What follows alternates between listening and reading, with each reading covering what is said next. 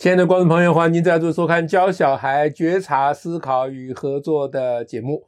我们今天要跟您谈的一个题目呢，是教小孩呃怎么样用不造句的方式来造句。哦，这题目好长啊！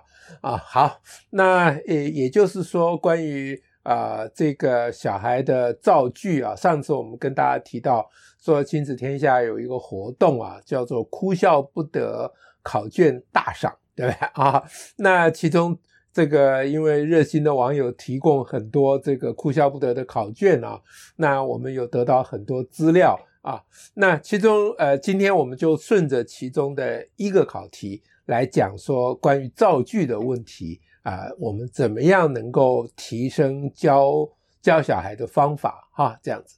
那那个题目呢是这样子，它那个叫做仿照。造句，我其实也不太晓得那个专有名词叫什么，就是题目叫做题目是拍一拍啊，要小小孩呢仿照拍一拍，这是小一的哈、啊，仿照拍一拍这三个字这个词啊，再写一个啊，那不会写的字可以注音这样子啊，那呃老师预设的答案就是拍一拍要另外造一个，比如说打一打啊。踢一踢啊，这样子，那可是呢，这个哭笑不得的考卷的小孩的答案呢是拍一拍，他写的这个仿照啊这个词，他写的是拍两拍，拍二拍，拍三拍，拍四拍，他写了好几个，一路拍下去了啊，那就就就就被列为哭笑不得啊大赏的投稿。啊，那其实也蛮有趣的，对不对？小孩的想法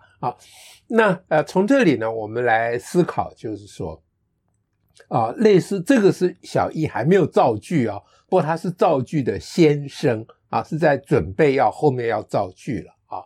后来我就去研究一下这个拍一拍这个题目从哪里来的啊，结果发觉呢，它是课本上的啊，呃有一个版本啊，它的小一的第一课啊，除过教注音那些以外。第一个有文字出现的，有国字出现的课啊，那个课名呢就叫做拍拍手啊，拍拍手。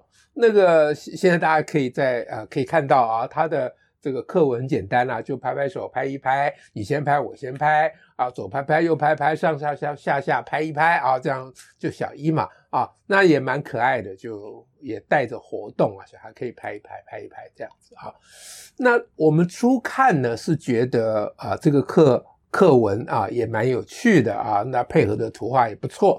那如果大家在网上啊稍微搜寻一下，你也可以发现很多热心的啊老师呢，他们也提供他们怎么教这一课的方法。那大概都是活动式的，就是教小孩左边拍一拍，右边拍一下这一类的啊。但是你仔细思考啊，那个小孩写。那的那个仿照句啊，他拍一拍，他写的是拍二拍。你仔细想，小孩的这个所谓创意哈答题啊，或者是哭笑不得的答题啊，它里面其实有一个意思在。如果我们仔细想一想啊，就是仔细想一想，你就会发觉这个课文其实有点有点应该怎么讲？这课文其实有点不对头啊，怎么说呢？就是，我第一句说拍拍手，第二句就是拍一拍。通常哦，拍一拍这个词不会用在拍拍手上面，就是请大家拍手啊，鼓励鼓励，拍拍手，不会说请大家拍一拍，不会的。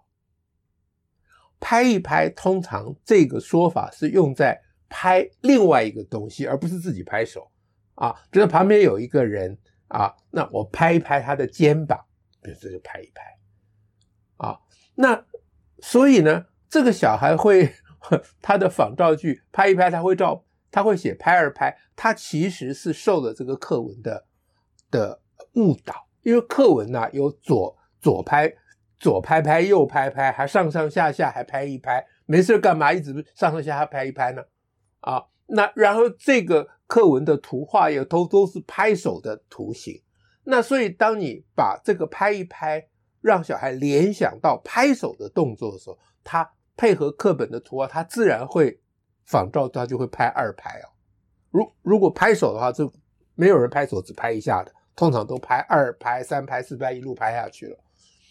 所以呢，你仔细想，这个课文的设计其实是有问题的。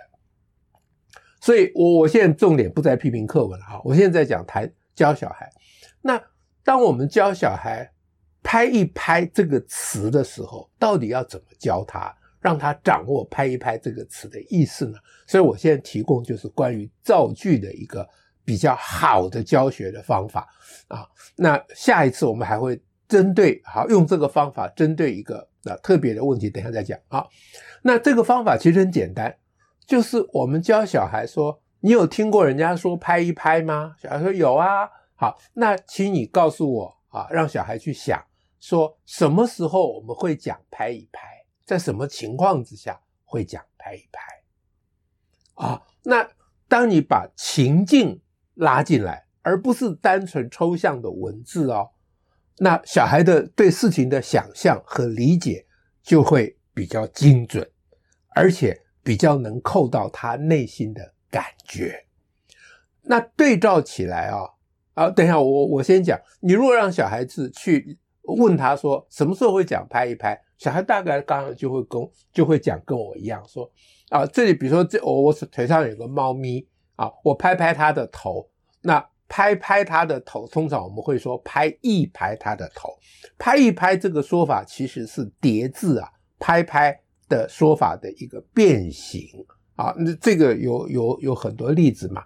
啊，比如说啊，我我我们常常中文常常用用叠字去。表达一个呃稍微有一点重复，但是又不是一直重复的动作，比如拍一拍啊，通常就恰恰好不是拍一次哦，好，拍拍人家肩膀是都要拍好几下才叫拍一拍，但是你如果一直拍下去，你又不能说它是拍一拍了，这个呢都要让小孩子体会，就是你问小孩说，我现在一直拍他的肩膀，可不可以叫做拍一拍啊？那如果我拍一拍。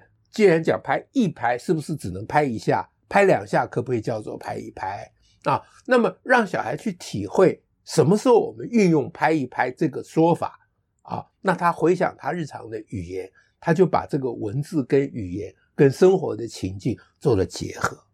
那比如说课文呢，最后一句是啊，这个上上下下拍一拍，什么时候会上上下下拍一拍？我们什么时候会讲到？哎。你来上上下下拍一拍，什么时候会这样？会讲这个呢？